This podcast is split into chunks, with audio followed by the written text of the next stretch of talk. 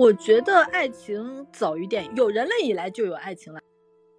打破了很多创作者觉得爱情片必须要青少年去观影的这样一个固有认知。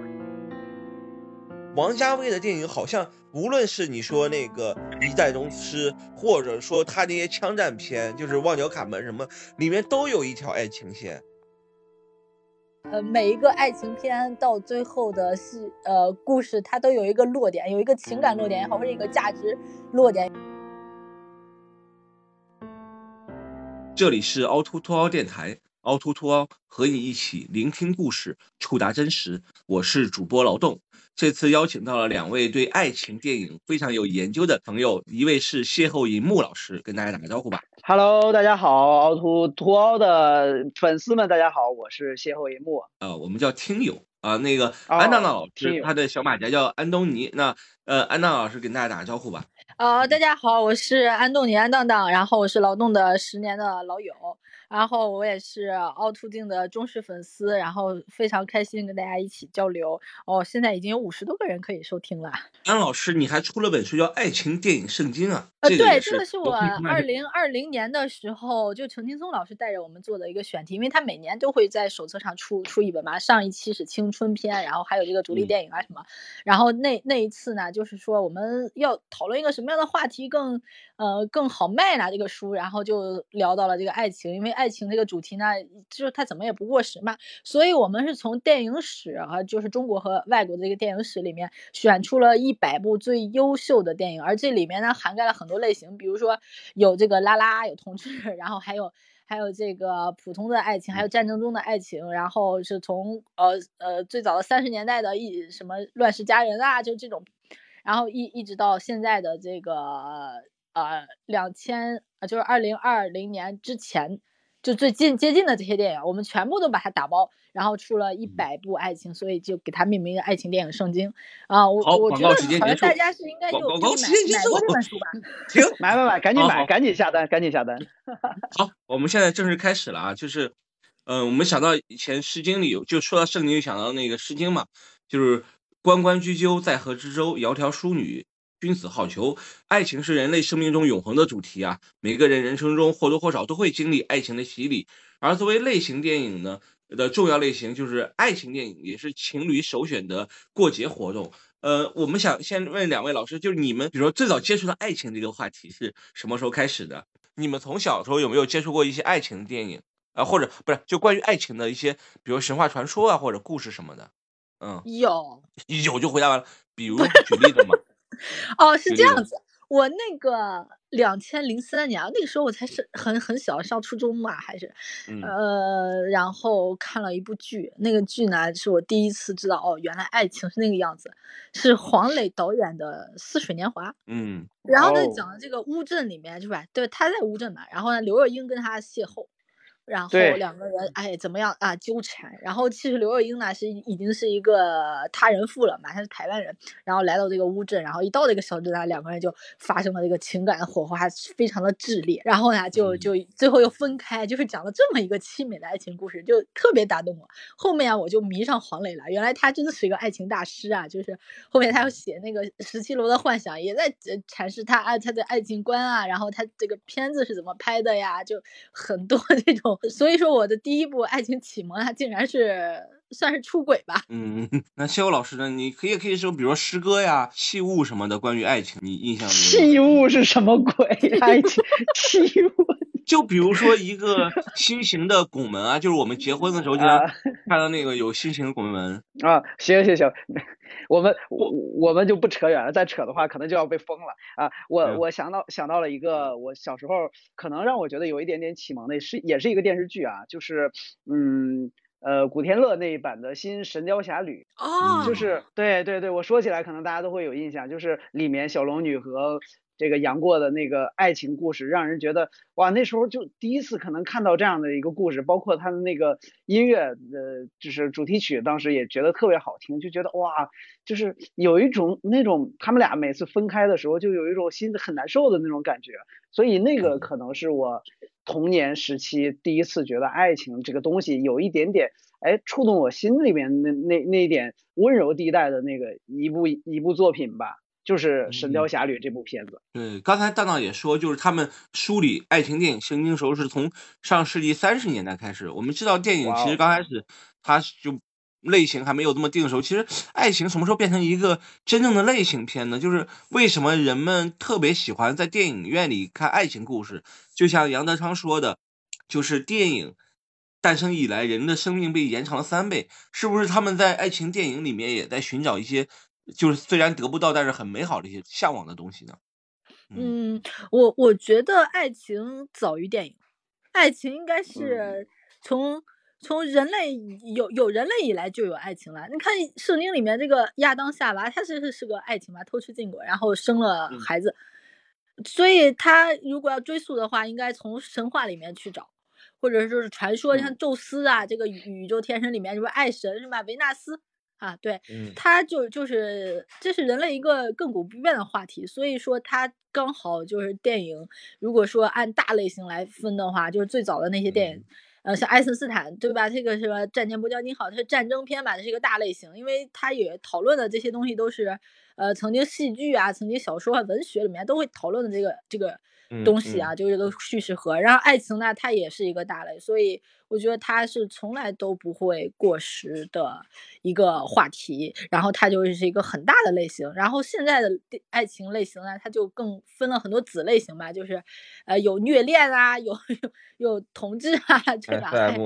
嗯，对，它有很多子类型，但是它的大类型是爱情嘛，嗯嗯。对，然后我知道邂逅老师，你也经常会跑一些电影节啊，您也做过上海国际电影节，呃，那个就某个单元的选片人。那您在看这些电影节片子，或者您会留意一下，比如说爱情电影占的比例，或者说爱情电影有多少吗？嗯嗯，呃，我我负责那个板块呢，可能主旋律片子会多一点，可能对，真的是适合下一次我们再专门去聊一个，就是。怎么讲呢？就是一个呃，专门去聊主旋律的时候可以展开聊一聊。呃，但是爱情片呢，其实我觉得在电影就是近几年电影市场上，嗯，它虽然是有一定的固定的群体，但是呃，它的受众其实嗯，发展到现在，可能在电影院里面能看到的相关的这种类型会。呃，没那么多啊，就是包括它的市场体量也好，包括它的在网上的这些评分也好，可能是呃越来越聚焦在比如说年轻群体这样一个呃人群当中是它的目标受众。然后当然了，也有例外，你比如说去年的那个《爱情神话》，这个可能就是呃年龄层更宽泛一些。呃，就是呃爱情片呢，它爱情电影这个类型，它在当下的电影市场上确实会稍微少一呃就是。比较难拍是不是？是不是很难拍？呃，我觉得拍摄上可能啊，当当老师会更清楚一些。我是觉得，呃，爱情这个题材啊，它在呃剧集上的尝试和包括它的类型啊、它的题材、它的故事，在剧集上的尝试，其实是会比电影上的当下国内电影上的这个尝试要更走得远一些的。对，因为当时不说那个二月十四号有三部。爱情片登陆院线，就有百万观百万情侣在电影院渡劫嘛，就是说评分最高好像也就五点几分。那就是说，那其实我觉得一个导演他不可能说我为了拍个烂片我去上院线，他也是很努力很努力。但就是为什么拍不好，或者是当当您在总结爱情电影圣经的时候，是不是也也会有觉有分歧？比如哪部片子？有的编委很喜欢，有的编委就不喜欢。有我，我跟陈劲松老师产生了分歧。我说那那两部我特别喜欢，比如说《梁山伯与祝英台》啊，那个李汉祥版本的非常早。然后《梁祝》是中国这个传统的文化里面大家都非常熟知的一个凄美的爱情故事嘛。然后我说这个片子你你一定要选啊。然后他说我们淤出来了一百零二部了。我说你为什么要把它砍掉？他说那你是想保留胭脂扣还是想保留这个？我说那还是。胭脂扣吧，然后，然后就因为有太多这个好好的片子，我说这个《梁祝》我本来想选的，但是我写完影评了之后，这这个这一篇就给删掉了。然后我也很遗憾，我特别想把《梁祝》推荐给，哎大家，就是看这个读读者要要去，因为很很少有人去关注这些早期的，呃，这种戏曲来的这种爱情叙事嘛。然后，呃，因为它不够现代。那其实那就是就但是最早最早其实你看《梁祝》，它从戏曲来，但是它在戏曲戏曲之间可能就是呃文字的东西。这个就是说我们爱情电影来源都有哪些呢？比如说真的根据小说改编的爱情电影比较多吗？还是我们想到的，比如说嗯比如说《泰坦尼克号》，或者说嗯比如说《罗马假日》那种，它会不会《乱世佳人》肯定是一个根据小说改的一个电影嘛？然后然后《霸王别姬》也是有有这样的一个设计。那你嗯觉得爱情电影的土壤在哪儿呢？或者说它的来源，为什么有人就是拍这种题材呢？当当老师，嗯我觉得它是一个文化土壤吧，就是呃，然后我就说到这个类型片这儿，因为刚才两位老师在聊，就是说为什么我们现在这个市场上这个呃呃爱情片啊，就是对拍的也不好，或者挺难拍，确实挺难写的。然后它其实是没有这个文化土壤，而这个文化土壤呢，它是根植到，就是说类型片是什么？是商业片嘛？它就是要与观众和呃创作者之间要不停的去试探。我试出来，就是说我怎么样大爆款，是你观众越喜欢，我可能拍的越给力，然后这个题材就越多。那观众他逐渐他不太关注这个东西的话，那那他的这个文化土壤也好，或者受众就没有那么磅礴，没有那么蓬勃的话，他可能就呃，你你你的这个空间就小。我是从市场上角度是这么理解的。那这也是好莱坞为什么当时啊，就五十年代的时候，为什么有这么多的呃，像战争就反战题材，就二战后嘛，对吧？那大批的人都会喜欢呃讨论这个反战啊，或者新好莱坞电影里面讨论这个呃犯罪群体边缘人为什么会有这样？因为它其实是有受众，也有这种文化土壤的，而且。当时这个垮掉的一代已经这个蓬勃了，然后有很多摇滚乐呀、布鲁斯啊，就这种呃很火的这种文化氛围，把它给轰出来的，所以它也就诞生了这个法国新浪潮，是吧？意大利新现实，还有这个呃新好莱坞电影，甚至是后面的香港新浪潮，它都是有大量的这个呃观众群体做支撑，而里面就是一个文化语境的问题，所以这个也也说也就是我就是回应你们，回应你嗯们刚才的一个探讨，就是说为什么当代就是你们说这个呃情人节档，它它这个爱情片就呃五什么最高分五点七是吗？就是我嗯我感觉跟前两年相比的话，大家可能关注的点都不在这个爱情上面了。然后它本来也是个小众，就越来越小众了。而这个是一个内心的东西，就是爱情，大家不会再放到一个公众的领域去讨论。哇，他他们俩的凄美爱情故事让我好感人，就上热搜，不可能的。就很少有人会会在这种层面上上热搜。那大家关注的是什么呢？就是哎呀，有时候会关注一些呃这个大国崛起啊，然后什么阴暗面啊，就是各种这种问题嘛，就是一个公众领域但是不是经常磕 CP 嘛？你不磕 CP 吗？CP 不也是爱那在？剧里面可以磕 CP 嘛？就是剧的话，你追的时间会更长。对，电嗯就是其实这个就跟韩国市场一样嘛，就是韩嗯国当时我们觉得韩国在那个电影的类型上，就比如说它的悬悬疑啊、凶杀啊这对犯罪类型的发展就会尝试的就会很顺，但是韩国那时候它的剧集上一系列的这种爱情的剧集就做的很好，就好像是两两两种完全不一样。嗯，对啊，什么就很韩国电影有八月照相馆啊，也有很有有有，它它很好，但是我觉得韩国的爱情片，呃，对它也是一一个相对于来说比较主流的吧。嗯，对。哎，我想到一个点，就是其实对于我来说，我印象很深刻的一部爱情电影，一部成功的案例，就是能让一个电影公司咸鱼翻身。大家能猜到哪部电影吗？你说的是《失恋三十三天》吗？抢答嗯成功。那逍遥老师当时，比如《失恋三十三天》的时候，你你当时是什么状态？你有没有对这部片片子有有有印象啊之类的？嗯，我当时应该还在上大学吧，然后其实这个片子呃出现的时候，刚好是天猫不是淘宝双十一那时候差不多同时起来的 吧，光棍节是吧？光棍节。对对对，光棍节那会儿，当时嗯，好像其实那时候对电影整个去电影院看电影这个习惯还没有养成，但是我们宿舍的很多人，他们当时就组团儿去看，其实是一个。就是社会话题很强的，对，就是一个现象级。但但后来呢，其实你你想这个这个聊到这个话题，你就不得不聊白百合。就是那段时间，其实后来包括那个白百合，她后来就就是在这个小妞类型的这种对，轻轻就偏一些轻喜剧呃这种类型的爱情片，这个市场上她当时就占领了非常独特的位置。记得后来包括《分手合约》被偷走的那五年，然后嗯这一系列电影呃让他在这这个赛道上就奠定了他自己的这个基础，以至于后来我印象当中，章子怡也还还想去尝试这个类型的，呃，他不这个这个对，对我记得是哪个电影来着？叫什么来着？我忘了，就是呃，章子怡也拍了这样一个，和和李治廷还是和谁拍了这样一个这种小妞题材的电影，但是也没有太嗯成功。就白百合在那个时候，其实有很多好好看的爱情片，呃，就是在国内上映。你包括呃，还有《将爱》，大家有没有印象？就是嗯他的目标受众对对，将爱，然后他的目目目标受众可能稍微年纪会呃宽泛一些，然后还还有陈思北京爱情诚导演的。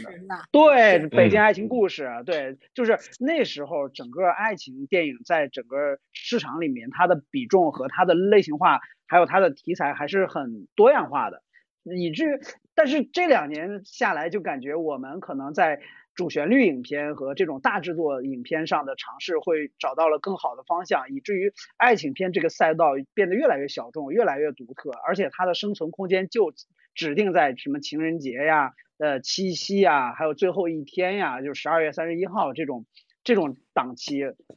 整个档期给他的生存空间就越来越小你。刚才说一点，其实很有意思是什么？其实爱情电影它有一个好处是啥呢？它成本嗯低，它不需要太多特效，也不需要太大明星，它就是磕磕 CP 就行了。其实对于一些小的电影公司或者一些年轻创作者来说，也是个机会，因为他不可能第一时间就掌握几千万的资本拍一个大片，他可能就是从这种小牛电影开始。嗯我我接一下你的这个话茬，老邓。嗯，正因为它就是啊，你说的是成本方面啊，我对对然后你从创作方面来讲，爱情片非常难写。呃，因为呃，因为这千古以来就是这么多的爱情经典的叙事盒，都已经有很多种方法写爱情了。我是有有讲专门讲这个，但是呃出轨啊，或者是就是《花样年华》那种吧，还有像人鬼嗯恋，对吧？像胭脂扣啊什么的，对吧？梁祝也算，就是它有很多种翻版，张生、崔莺莺啊，《红楼梦》都嗯是在讲嗯呃三角恋、四角恋、五角恋、一百角恋，就是他呃要怎么样去脱离他的这个叙事，能去创新，这个其实对于创作者来说是最大的考验。就是呃，你看现在都已经努力到了平行时空了，就那个超时空同居，他他就很努力的不错。都已经拐到嗯这个科幻的领域去了，他他要去用这种方法去描述爱情，所以他创新嗯性来说，他很难再去突破。所以有很多类型片里面，他会加爱情副线，他可能不是。呃，就是也也算是爱情的一种吧，但是但是他爱情呢它不是主线了，那他可能就好创作一点。但是如果纯写一个爱情片的话，呃难度还挺大的。我是这样想的。嗯，因为安老师也是名编剧嘛，他可能从编剧角度来说一下。那谢友老师，您从发行或者说从这种运作来说的话，爱情电影现在刚才您提到一个时间点，就是它可能在情人节档期或者说七夕档期会好，但是大部分时间观众不大可能直接就看一个爱情电影，对吧？嗯嗯，就是劳动，你刚才说到爱情片的制作可能成本很低，呃，这个确实是这样的，因为当代都市爱情的话，它大多数都是一些都市剧，它的成本无非来自于整个线线上成本，就是演员的这部分成本可能会高一些，但其实它的宣发费用可是一点儿都不低。你比如说今年嗯春情人节档三部影片上，那真的是就是嗯那个白刃战啊，就是就是贴身肉搏。你看三部影片，他们对于片呃排片的这种抢占，可是真的是花了很大的力气，在抖音啊，在嗯。什么各个平台上的这种营销，包括他们这些打每一个这种还要打差异化，本身他们其实都是很烂的这种爱情片，还要打一个差异化，就在宣嗯。发上是非常难的，而且是这些都是要花很多钱的，就是宣发的费用很大，而且还有一个问题就是你看到这些档期都是非常短，很有可能就是一日游。如果说，嗯所以这些所有的资呃资源都要集中打在这一天。如果说这一天你失败了，那你就血本无归。而且嗯而且还有一个问题，你目标的市场就是窗口期只有一天或者说一周的话，那你整个你倒过来去盘你的这个制片成本，那就可能会嗯制片成本会非常低，压缩再压缩一下这个演员片酬什么的，把这些大头花在演员片酬上，那你其实整个制作上想要谋求精良，而且要创作上又与众不同，其实是非常难的。我再想讲两个关于爱情片的诈骗片，我说叫诈骗，因为哎 第一个比如说很有名的，就八九十年代有部电影，不知道大家听过没听过，叫《巫山云雨》，这名字引起大家无限的对对联想，然后纷纷去电影院说，最后看完说，嗯，云雨在哪里？还有另外一部就是那个，呃，就是《地球最后一个夜晚》，就刚才顺着谢后老师说，他是通过那种营销嘛，通过抖音营销的一个成功案例嘛，就是说最后一晚你跟谁在一起看一部电影那么浪漫，确实开启了一个那种所谓的贺岁档的浪漫主题。结果对，但但是大家发现也没有爱情啊，是一个很文艺的片子，虽然票房就有一个多亿还是几个亿，但是可能很多观众也会失望吧。嗯，对，这就是这种其实对于创作者来说挺伤害创作者的。嗯，我我我觉得对嗯我有一个问题，你们印象当中中国电影爱情电影的这个票房的天花板是哪部影片？不是失恋三十三天吗？肯定不是啊，《失恋三十三天》才几个亿啊，就是那个十个亿吧，纯爱情啊，纯爱情的话确实没有啊。天嗯票房的天花板是是前任系列，《前任三》将近二十亿，哦十九亿的票房，啊，对，然后再你看往下，前十名的都没有爱情的，然后呃，对对对，你说国国内的票房榜是吧？前二十名也没有爱情的。哦就是这个羞羞类型其实铁拳算吗比较，羞羞的铁拳算爱情吗？它它是它主呃类型是奇幻喜剧，那个是铁拳系列，哎，美人鱼算吗？美人鱼算爱情吗？呃，不算，我觉得喜剧，他们的主类型都不是都是不是。喜剧，对对对对，那也有爱情成分吧？喜剧之。王其实算是爱情，是吧？哎，对对对，但是那个票房太差了，那你觉得是哪部啊？就是《前任三》呀印。象里就是失恋三十三哦天，然后就没有了。前任三在全中国的电影排行榜里排第二十八名，票房对十九点四一亿。对前任三，哎对呦，这个是票房的天花板了。这个嗯跟他选择的档期，还有呃这个呃这是哪一年的？呃是一七年，一七年十二月。二零一七年哦十二月份啊，他是有但是这个粉渣丝男的片子这么高呢？嗨，这是讲一个人的成长，就是这个呃，要讲到这个，就其实要讲到整个电影观影的这种离场感啊，就是观嗯众、观众看一部影片，他其实就比如说这种爱情片，他为他的话题是来自于观众离场以后意犹未尽，在愿意在社会社交媒体上去跟大家去聊这个话题，所以嗯《前任三》最后这个男主的成长是在于他们两个人分手。两个人各自都有所成呃成长，那这这个对于观众来说是有一点点遗憾的。带着这种遗憾离场的话，他更愿意在社交媒体上去发酵自己的这个呃相关的观点。那所以这个后后面他一系列的这个口碑的爆炸，就来自于观众离场之后的这种讨论。所以他的呃刚开始我记得票房并不好，因为他和星战还撞上了，结果没想到这个片子非常票房后后边越来越高，越来越高，整个星战都没有什么声量了。相比之下，嗯，当时星战七吧好像是。就说到爱情电影，就是我们聊了好多爱情电影，就是那爱情电影，我在想说，就是爱情电影和生生活的关系怎么样呢？因为我们三月份凹凸镜将会放一，就是做全国的点映一部叫《恋爱》的纪录电影，它是也是爱情为主题，我给大家分享一下，它基本就是讲的。是在北京这个座城市里，有五个单身的女性，她们有各种原因的单身了，最后就是没找到对象，然后但是他们很渴望爱情，导演就记录这个渴望爱情、追求爱情的一个过程。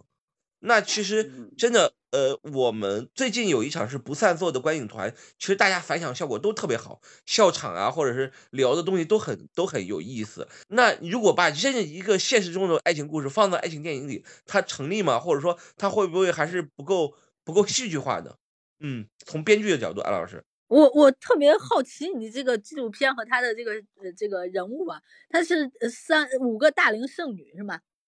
对对对，伟大龄剩女，哦，那他这嗯个选题很有意思，他这个角度很有意思，因为现在是很热门讨论这个，就逼着大家生二胎的情况下，其实有大部分的是三十加以上的这个女性都未婚，而且她们非常呃热衷于现在的这个生活状态，她还很满意，她不而且挑剔嘛，也是呃。嗯找不到他理想的这个对象，这所以他从这个剩女的人设上本来就很抢眼。如果把他又改编成一个呃爱情片的话，商业类型的，嗯那那其实也很有意思。因为前任三还是一二，他是不是讲了渣男呢？啊，有点渣，但呃，肯定不能渣。那渣男都这么受欢迎，那剩女这个这个题材是不是之前有有舒淇还是谁啊拍过一个《胜者为王》是吧？那个很烂，啊可能是这个没编好，我怀疑啊，就是肯定是这个剧老老作上怪。徐克也拍过 一个，徐克拍过这个我还看了，是桂纶镁啊，然后谁谁演的那个我女人不坏坏吧吧？女人不坏，男人不爱，呸对，但也是票房那是挺差的。三个，呃票票票房很差吗？嗯，我可以搜一下，你继续说。嗯我我是说他这个呃选题上的人物都已经很很抢眼了，然后他又是纪录片，就更更真实一点嘛。因为我们身边有嗯很多，也有很多这种就是嗯不婚主义者，也有真的是有丁克啊，有不婚呐、还有还有这些离异的，是吧？就是年龄很大的女性，那她们呢在这个大城市中生存，如何自立自强，然后如何看待爱情，如何挑剔这些男性，然后这个其实挺女权的，我觉得他这个最后我不知道他这个纪录片的落点是不是落到这个呃女女性主义上面去了，但但是听起来人设上是非常有意思的。还是落在一个追求爱情、追求幸福吧，因为这东西说不清楚的，就是就不可能说有人看了这个电影以后说，哎，我在不恋不再恋爱了怎么着？但是那次放映以后分享，其实很多人很多人我没想到啊，发言的观众很多人都说，第一他是什么不婚主义，或者说他觉得他和偶像在一起就好了，不用再找对象，这个比例在大城市里比例还真挺高的。我不知道嗯那种这是为什么呢？呃，当然这个我也没有发言权，因为我还是单身啊，我就暴露一下，我也在你最有但是我因为你是单身，你才有发言权。对啊，你不婚主义啊？我不是不婚，我是可能是因为对爱情有抱有幻想，就是我觉得哇，一定要有一个完美的爱情，完美的邂逅，在荧幕上完美的完美的哎邂逅一下，但是你是表白我吗愿违，啊，事与表白表白，事与愿违，事与嗯愿违，但是就是我我我想问一下邂逅老师啊，因为我我们嗯俩都嗯是这个已已婚工作者啊，就是呃我我其实爱情和婚姻是两件事情，这个观点你能认同吧？能可以呃认同对，。呃，对我们俩可能更有发言权一点，就是大嗯家向往的这种所谓的浪漫的爱情啊，那只能存在于就是你没结婚之前哦，你这个爱情，然后它呃这个叙事的它可能嗯这样更更好一点。就是现在你你说在中国，你你谈论一个拍一个出轨的这个嗯爱情片，你最后一定要让他回到家庭的啊，就是要要不你不符合主流价值观，人家审查都不让你过，然后网友一堆骂，你都没有办法宣传的。我嗯觉得从营销发行上也也有难度，所以它这个叙事它也会考虑到就是这个社会文化的这个环境，它允不允许你？你看《花样年华》为什么好啊？就是但是它是两千年拍的嘛，呃，那个因为嗯香港比较比较那个什么呃自在，就是大家就可以说，哎，张曼玉和梁朝伟其实明明是出轨嘛，而这种东西呢，它本身是一个背德。就是违背嗯违背这个社会基础的道德的，那大家现在这个明星随便出个轨，大家都骂死他了，就 天天挂他上热搜，他是人生都完蛋了。在这种情况下，就是大家就比较极端的这种，呃，对对于爱情的这种呃魔幻化、泡沫化，就认为他非常纯粹的这种观念下，你你是很难再延展出来三十加以上的人物，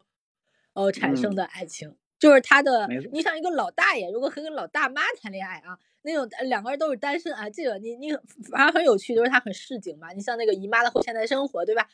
我记得他是讲的这个这个事儿啊，就就是他这种，所以他的年龄段和他的受众也有一定的关系。就是说你你现在这个叙事上面，你要选什么样年龄段的主角，然后嗯他怎么样去链接到你的这个受众群体，然后呃，嗯他会不会考虑？那大家可能肯定是喜欢看千玺谈恋爱嘛，但是谁会看一个四十岁的这种女性，就是她怎么谈恋爱？但是当然有很多这种剧啦，我记得是有有一些就是带着孩子的这个离异的呃。呃，女女主啊，然后她遇到一些小鲜肉啊，但但是这个剧的层面就是当代都市啊，言情，它它是有这一趴的。然后还有一种是，呃，像古装里面的甜甜虐呀、然后呃像像这种虐恋啊这种仙侠题材，它也有很多就是就是在剧集领域里面反而爱情更容易发力，但是电影像这个受众群体稍微哎高端一点，然后大家就比较挑剔，而且在这个大荧幕上喜欢看一些刺激性的东西，所以爱情爱情片啊，就是从商业角度来讲，它呃，我是还是之前那个呃观点，就是很难写，而且也有很多限制。对哎，你说，到女人的那个女姨姨妈的后现代生活，我就想起来，最近我认识认为的就是爱情电影扑街的就是《第一炉香》，你觉得《第一炉香》是爱情电影扑扑街扑的很明显的那种，就是又张爱玲哎，张爱玲电影，然后又《第一炉香》，结果票房就扑成了那样。其实张爱玲就是一个 写电影，就是她写的对，而且她的电影小说很有时候很多转场都感觉像像电影剧本一样。那其实张爱玲的电影其实也是一个可以聊张爱玲的小说改编成电影，或者说我们那些电影的东西其实挺挺值得聊的。那想问一下各位那个嘉宾，就是有哪些经典的爱情电影让人印象深刻呢？我天呐，这个话题，嗯，我我我我这样吧，我觉得就是我我可能这两年的电影市场会关注的多一点。我先聊一些，就是我觉得这两年在。电影这个类型上的一些爱情类型上有一些不错的尝试，或者说就是接着你刚才说的那个话题，就是对现实有一有一些映照的这种影片，可以聊几部。第一呢，就比如说去年特别好的一部影片《爱情神话》，这个影片呢，就是打破了很多创作者觉得爱情片必须要青少年去观影的这样一个固有认知。而且它本身的这个品质，包括它传递出来的整个生活的这种精致的生活的这种调性，是一个很不错的影片。还有，其实，在宣传上，或者说它呃，就是比较偏大龄一些观众观影的，有一部影片就是那个，其实是一个系列了，就是那个我操，肖央跟那个克拉拉演那个呃情圣，嗯，情圣这个片子呢。对对对，这个片子非常好，呃，就是这个片子，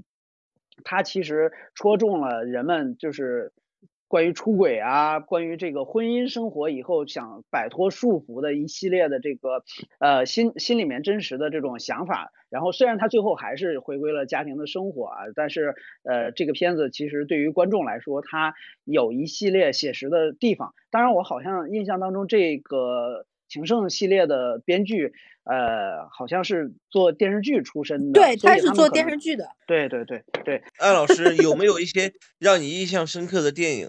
就是当代的嘛，当当代的爱情片嘛。对，都行都行。你不电影圣经都一百部的吗？你就别说一百部，说三部啊，给你给你限量发言。你你你说这个，我我你刚才问邂逅老师的时候，我已经打开了豆瓣，因为我近几年实在是没有想到的这个比较好玩的这个爱情片，所以我又去翻豆瓣。因因为安安老师除了爱情电影圣经以外，还有一部叫《别来无恙》的一本电影专著，那你可以聊聊你的《别来无恙》那本书里面有没有写关于爱情电影的有一个啊，我我。呃，两个两个，一个是《花样年华》，一个是《长恨歌》。《长恨歌》呢是这也是关锦鹏导的嘛，他他这个阮玲玉成功之后，他就想这这个王安忆的这个小说改编的嘛。《长恨歌》其实讲了上海弄堂的一个小姑娘，她她遇到了一个爱情嘛，就是这个大佬，然后她走最后跑到台湾去了，然后最后她等了他啊一辈子，然后是个三角恋，然后那个是谁谁演的？这就是郑秀文，呃和这个梁家辉啊，梁家辉呢爱慕郑秀文，郑秀文呢喜欢这个。胡军，然后胡军离开了这儿，然后他其实是讲一个女性在这个时代转折期啊，她这个浪漫的生活的幻灭和她这种繁华的逝去，然后她重重新去变成了一个呃四九之后的新中国的女性，然后她她该怎么样去面临这种转变和成长，而她呢其实是始终活在了四九前的那种。呃，幻梦中，她不是一个选美小姐出身的嘛？那是那个大上海是纸醉金迷的一个呃现代气息特别浓的一个场域啊。然后她其实，我觉得他的落点可能就是在在讲这个事情。但是《长恨歌》呢，可能这个口碑上不是太好，就是呃呃评分也不是太高，我也不知道为什么。但是但我看了那个片子之后，我深受感动，所以说我一定要把它选选进来。其实它是在讲的是跟一个时代的告别，而这个东西其实，在《花样年华》里面也有影射，而我们把它选在这个。香港电影九七到二零一七二十周年的这个呃影评集里面是有原因的，是因为都是在讲的是告别，在时代的交错的点上的告别，不是九七嘛？然后《无间道》里面讲这个，我生气，为什么不是《甜蜜蜜》？甜蜜蜜，甜蜜蜜，甜蜜蜜是这样子，呃，不是，也也也可以有。我先说我理由啊，我觉得我先说我理由，我觉得《甜蜜蜜》是真的。真的很符合你说的所谓九七，所谓的就是两两个地方的关系，其实特别。甜蜜蜜是九零年拍的，所以我们这个选片标准啊是九七到一七年。嗯，然后就没有选他，但是带到了他，因因为提有一部片子就是聊陈可辛的电影的时候啊，就是提到了他最早的那那些片，因为《甜蜜蜜》其实也也是两个都市人嘛，一一个是南下的，对吧？他呃李小军好像是这个大陆人是吧？他过去了，然后都他那是都是，他也是广州嘛，张曼玉也是广广州嘛。他们其实我觉得他们这个片子在讲什么？两个年轻人相遇，然后在这个城市如何扎根的故事。我觉得他那不是两个他不是年轻人，三十多岁，里边张曼玉一句很大很经典台词嘛，你为什么要和三十多岁女人在一起啊？就是玩儿，就玩不起了嘛。就是我现在状态，我我又 呛你了，不是不是不是不是不好意思，您继续不。是这这个，我我在探讨的是这个呃每一个爱情片到最后的戏呃故事，它都有一个落点，有一个情感落点也好，或者一个价值落点也好。那《甜蜜蜜》的价值落点，我认为它是讲的是自一个扎根，然后是一个生存现状。然后是一个资本主义和这个呃，就是那那个时候的香港吧，和这个大陆这个对于李小军的冲撞，可能这个嗯落点在这儿。然后我我认为《花样年华》和这个《长恨歌》啊，它是在跟时代告别，其实借爱情在讲的是告别。你看啊，《花样年华》里面对吧？吴哥，吴哥哭嘛，他就对着树洞去诉说啊，嗯，那个就过去了，就灰蒙蒙的那个呃出轨的那段经历就过去了。然后梁朝伟呢，他就去了这个吴哥，然后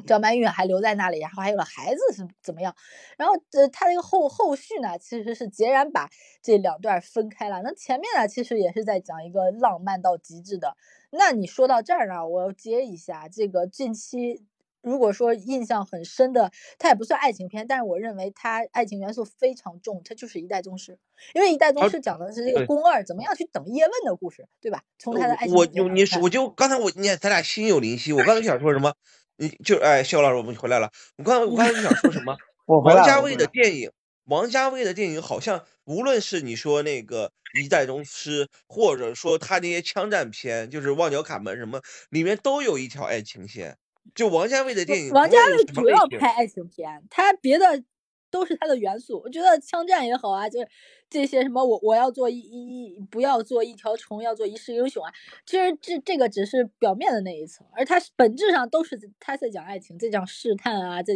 在讲那个呃幻灭五角的鸟，完成张国荣嘛，什么阿飞啊，就呃他从头到尾都在把把爱情的无数种模样嗯呈现出来，这个真的很厉害啊。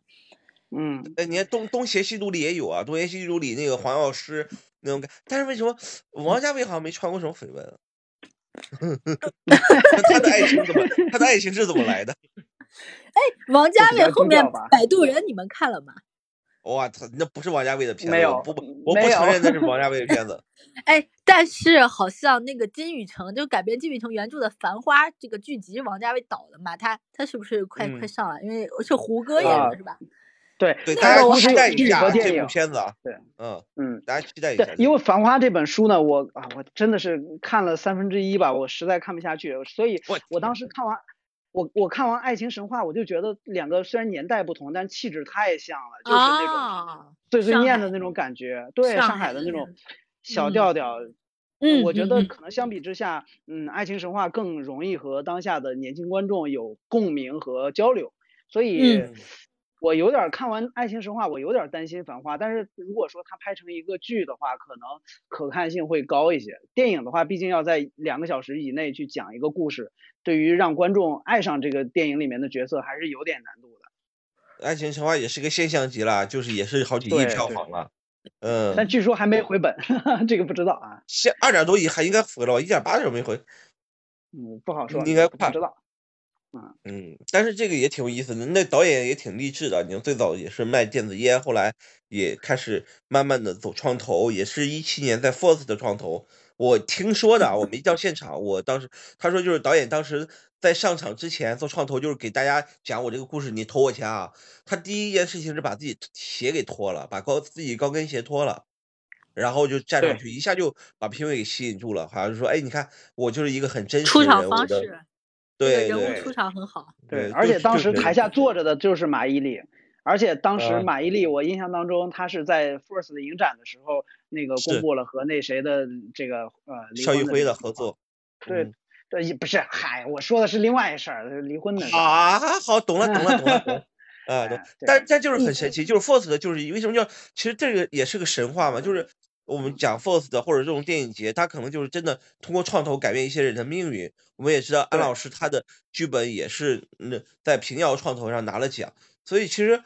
呃，我在想说一个，比如爱情电影，我刚才又说的什么？爱情电影是一些年轻导演他进行能够容易拍摄的内容嘛，就相对比较轻松一点点什么的。他可以拍短片嘛？就是如对如果你你你你拍长片，自己这个成本也也不太可控，那那拍一个短片也嗯。能讲好这个爱情，因为文艺片成本都比较低，主要重点啊就是从那个写作角度来讲，就是爱情它还是关注在人物关系上，就是男女主这个关系，哎怎么样，又嗯起承转合，然微后终于哎，对，然后终于那就是在一起或者分开啊什么的，就是它这个线呃就是不是一个事件主线，就像我们现在主旋律嘛，就是对哎，我只讲我要攻破这个高地，我要吞并它，啊，对啊，这是一个对。呃事件型的主线，然后呃，但是爱情片的主线一一般都是人物关系为主，就是哎，他的关系产生了变化，然后他们就嗯怎么。样，然后又和好，这所以事件其实是为关系服务的，嗯嗯，呃，我觉得我想接一下劳动刚才那句话，就是爱情片嗯是不是年轻观众的一个不是年轻导演的一个入门的入门砖啊？嗯其实嗯有一个创作上的问题，就是比如说你写一个毒贩，全世界所有地区的毒贩的电影，它都是一个样儿，你你觉得没有问题。但是如果说嗯你写这个写我妈妈的故事，或者说我老婆或者说我老公的故事，这个人突然站起来说我老公不是这样，我妈妈不是这样，一下 就把你给否定了。这啊，我的男友不是这样的，对吧？爱情片对对男主片。我男朋友不这样，就是这种我理想中的男朋友不是这样，我们家四字弟弟不是这样的，王一博不是这样的。对，对对对，就这样，他一一句话就给你怼回去了。所以你怎么创作？就是他，嗯就是身边的人的这种故事，确确实是很难创作的。你比如说主旋律，一个抗抗呃抗战的老兵的故事，离我们很远，他拍成什么样你都不会觉得是假的。但是如果说拍一个真实人的当下的这种故事，哎，尤其是嗯爱情故事，他觉得自己作为一个亲历者没有同感，没有共鸣，就觉得这个片子不好。其实就就很难创作嘛，创作上就像棒棒老师刚才说的，就很难创作。但所以所以说要求什么呀？就是第一啊，编导一啊体最好，然后第二就是说，嗯。呃，他们这个创作者啊，就呃呃非常擅长去拿捏这个尺度，你就挠到这个观众的点，然后哎，再马哎。上就回来，就是这个点，这王家卫处理的太好了。嗯，是是是，我所以我不得不其实就是嘚瑟一下，我嘚瑟一下，我去年你在跟王家卫金鸡上，呃，没有，我我去去年在金鸡上看了 IMAX 版的《花花样年华》，哎呀，就是我以为你那天我也我以为你跟王家卫合影了呢。不是，我也在，我也在，就是 十二月份哦你在的那个是吧？原来你们俩时空，对呀、太太巧了，太巧了。我想到就是，而且好多经典爱情电影它都能修复重新映嘛。我印象中大概一二年看那个《泰坦尼克号》的一个修复，我的天呐，嗯，真的很多人就去那儿看《泰坦尼克号》，这就是回忆青春了。但是其实有时候你看爱情电影，实际上也是在变化。就是比如说我们最早看爱《泰坦尼克号》，就说啊这个浪漫多爱情多浪漫，但是成年以后或者三十多岁以后，大家就说这个东西有问题，就他们俩本身就是阶级不一样，他们在一起也啊不会幸福。，现在现在人会有很多除了爱情之外的视角给他加码，然后说现实物质的这种东西。你比如说，你写一个女主啊，她为这个男主奉献成那个样子，嗯，观众会疯的，观众马上上热搜骂她。这么傻逼的女主啊，这个女主为什么会这样呢？有没有一点女独立女性的精神呢？你看你这个怎么写？这个尺度很难拿捏。你本来是想一个牺牲，然后，然后结果说成这样。然后当当这个女人，就比如说你又返回来，就说一个男主呢，为了这个女性痴嗯狂到一个程度，然后大家又会说，哦，他其实那是因为这个女性是白白富美啊，然后他总会批判你会找茬，然后你就没法写。对，就是哎，我我说到这个，我必须得 插一句，就是去年那个《野马分鬃》上映的时候，你看它其实嗯主题是讲一个年轻人的这种叛逆，但是你们你们知道 B 站上很多观众是怎么评论吗？你爸爸是嗯警察，你妈妈是老师，你凭什么不努力？你家里条件这么好，你凭什么不努力？你凭什么要哦，笑死我了！这个真的是不是就是我们看电爱情电影真的不那么单纯了？你看，比如我印象很深，不还有那个什么吗？就是那个贝托鲁奇的那个，就是讲啊，美丽人呃，生，我午夜巴黎不是啊西梦巴黎美美美丽人生，美丽人生。啊，美丽人生其实也是哦爱情嘛，但是现在想一个白富美嫁给了一个穷光蛋，就被浪漫了一下就在一起，就好像也就意大利意大利人干出这些事儿我觉得是这样，就是现代人的爱情观发生了变化。那以前说罗马假日是这样，你现在你再你再回想，你你把它翻拍都行啊，你就会觉得哇，这个公主嘛，这个公主就白富美，然后她跟一个屌丝记者在一起了，然后大家想，哇，这种好事情让我身上为什么不会发生？你会觉得不真实，对吧？然后这种玛丽哎苏啊，或者是呃这个高富帅，对吧？这个霸道总裁剧，这本身也是灰姑娘的故事的变种嘛。但是灰姑娘，大家会以前的时候会接受说这种爱情观，哇，她好浪漫，王子和姑呃姑娘最后终于在一起了。然后现在呢，你你就会哇，这个霸道总裁这种这种东西，大家就就觉得啊，我很鄙视，因为鱼塘都是 你的，对，就是就就是大家的观念会因为这个物质现实的这种经济基础，然后去考量这个爱情，所以他就把这个东西变质和杂糅了。我是觉得这也是创作的一个难点吧。啊，我突然嗯想哭了，因为我还是觉得浪漫的爱情为什么要夹杂这么多？然后突然想想自己也是，有时候在大城市，其实我自己单身很大原因就是，我觉得在大城市我自己没有一个自己的家，没法给那个嗯朋友、女朋友提供一个安稳的地方。但是对于所以有人说，可能说，哎，你这个就是男男大男子主义，你为什么非得自己有房子？你怎么？呃，有时候就是 就是可能就自己就有点望而却步的感觉。我不知道这种东西，开个情感小课堂，嗯，我你是想讲什么？就是我我来安慰一下你，因为我认识你十几年了，你一直单身，我也不明白为什么。就是，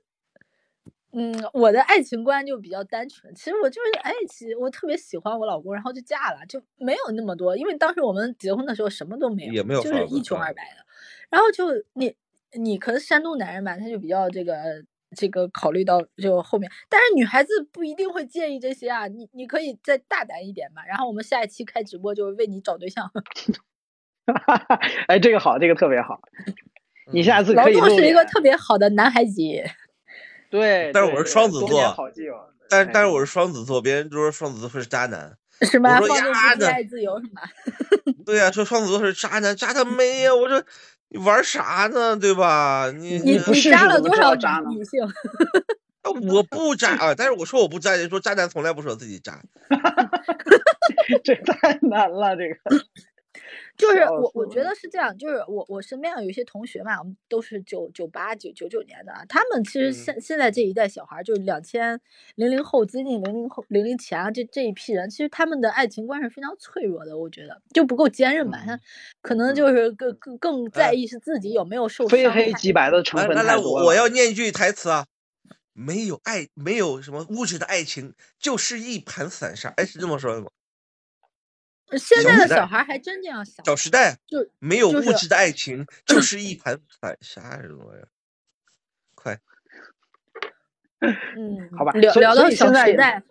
是哈嗯天哪，小时代就是爱情片呀。啊是是是是，来继续，继续是安慰我，还是继续聊爱情电影？嗯，对。那就是说，如果现在的物质的那么明确的话，那现在如果一个编剧写一部爱情电影，他会也是这么写吗？我就就我说的《小时代》，其实《小时代》就是符合年轻人对爱情的看法呀。没有物质的爱情就是一盘散沙。需要那么一个场所和场景，那就上个爱情片就好了。所以呢，就嗯很多的影片在呃弱化这些故事和它呃的一系列的制作上的东西，那也很正常，因为关注不关注这些，你如果真的做的很用力的话，反而会引来更多的这些口碑的质疑，甚至会影响它的票房。嗯，安老师怎么看呢？嗯，你说什么？他刚才说影响票房，就是说什么？现实的就是题材。嗯，对你就是观众，他其实现在再去看这些爱情片，更多的是看的是一种氛围和他在这种场景下需要看一个爱情片，而不是说他被这个爱情片吸引了才去看。就是他不会被故呃事吸引，他会被一些边角料和元素吸引。比如说两个人给你展示个什么旅旅行，对吧？我记得有有一个啊片子讲什么，呃，呃恋爱中的城市，它有哦四四个趴啊，那每一趴儿其实都是在讲城市，就是 爱情嗯的部分就没有那么重要，但是它它讲了这个城市观光旅游路线，这个就很火，就是对，或它可能或者是对主题曲啊，什么就是那呃个分手对对对那个呃什么体面是吧？然后还有抖音上面传一个这种五二零的这种选座的截图什么的，都会带着他们去看电影。反而其实就更更多的是一种娱乐刺激的感官享受，然后包括有还还有还有一一部一部片子，就是也是华谊的吧，好像，呃，他他也是在在讲这个玩儿，然后吃喝玩儿，就嗯呃不是不对，是许宏宇的，就是陈可辛的那个剪辑师，就呃这个呃周冬雨和我喜欢你郭呃是郭富城还是郭冬雨金 城武？呃呃金城武喜欢喜欢你，对对哦他那个如果没有美食的这种元素叠加的话，他单纯的讲他俩就是大叔和萝莉，其实没啥意思。但是因为他花了大量时间在做做菜，然后大家就非常喜欢看。对，嗯没错，那那个哎片子我那你说印象当中口碑还不错。嗯，那你说，如果现在再拍一部什么《一树梨汤一树梨花压海棠》，是不是会被怼死啊？什么又我觉得肯定会，肯定会。少女犯 罪，就是大叔和小萝莉。嗯，因为我们我正好呢，就两个月前我们上那个呃课啊，然后老师给我们放了一部片子，就是最早的一部爱情片，中国的《庐山恋》，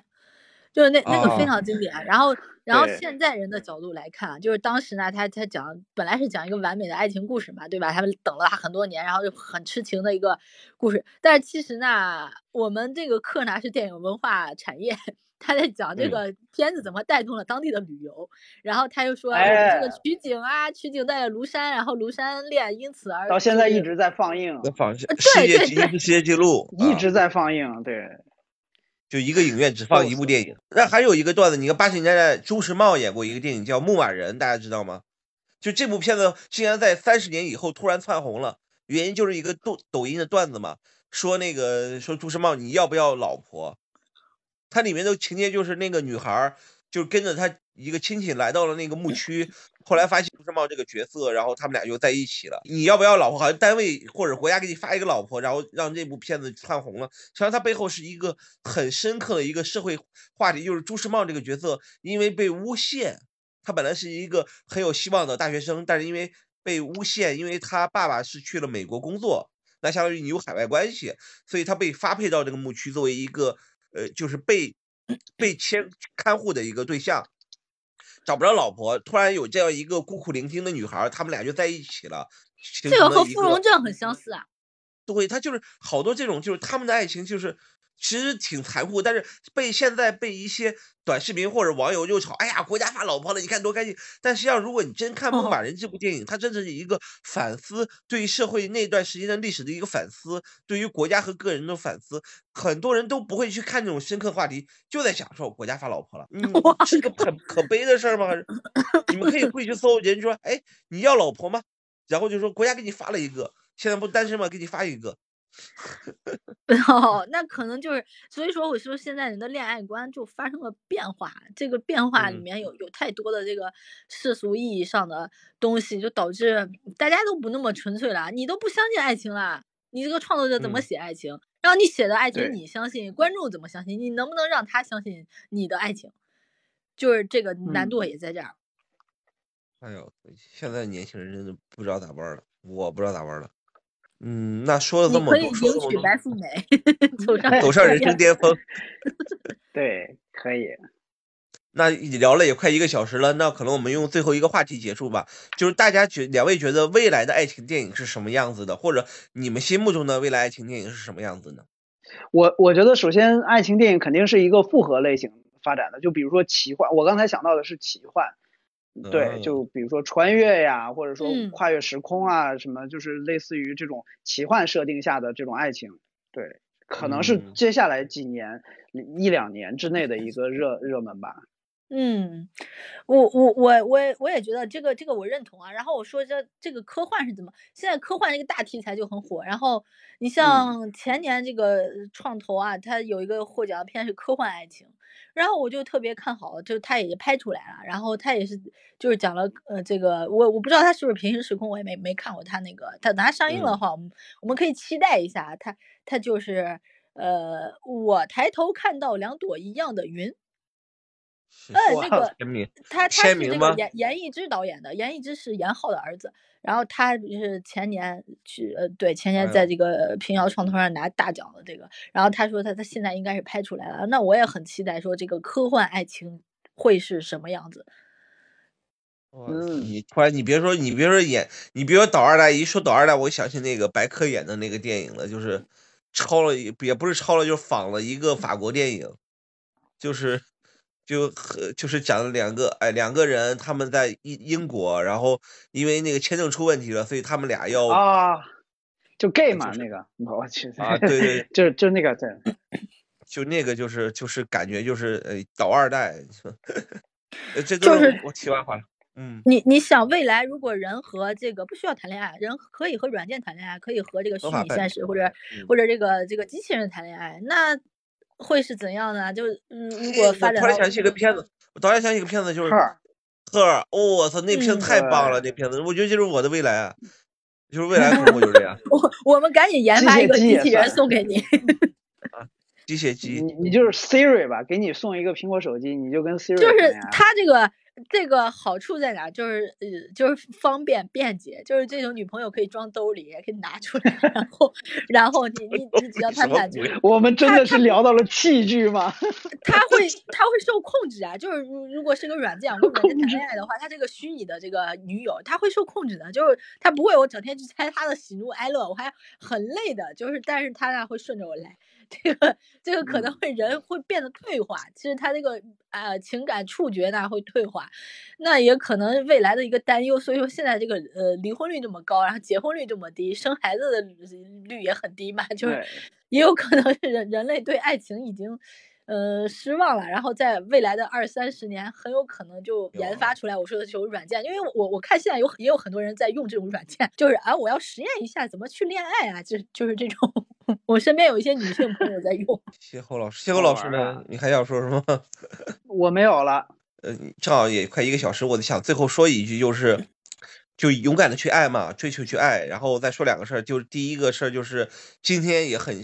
今天也很悲喜交，就就很很悲伤嘛，因为你知道，就是俄罗斯和乌克兰已经开干了。其实嗯我们知道，其实，在上世纪七十年代有反战的一个口号嘛，就要做爱，不要